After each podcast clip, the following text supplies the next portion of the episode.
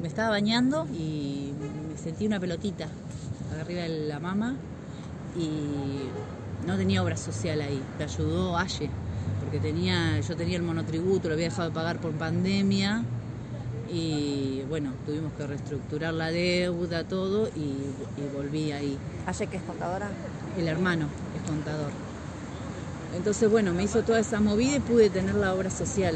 Y ahí empecé, cuando fui a la ginecóloga, me dijo la ginecóloga, ah, pero es una pelotita, si te duele, porque me dolía, me da pinchazos. No te preocupes, porque si es cáncer, no duele y no avisa. Pero hay que hacerse los estudios igual, me dijo. Bueno, yo, eso fue en noviembre y en, me fui enero y febrero a mi pueblo y en marzo cuando volví fui a sacarme el turno con una ginecóloga que me mandó a hacerme la mamo. Y cuando me hago la mamo, ahí me dice, se dio cuenta enseguida, y me dice, ¿tenés que hacer otros estudios? Sí, me tengo que hacer una, una eco ginecológica y mamaria. Me dice, bueno, vení que vamos a hacértela ya.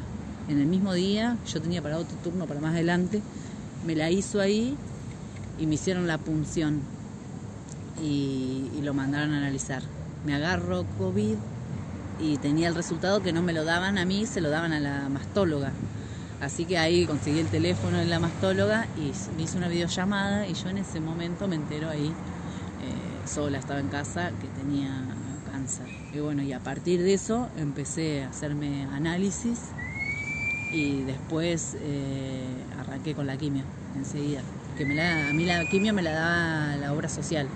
Todo en el GONET. Todo en el GONET, me dice algunos estudios, creo, creo que una tomografía me la, me la hice en la clínica La Ribera porque no habían los aparatos en el hospital.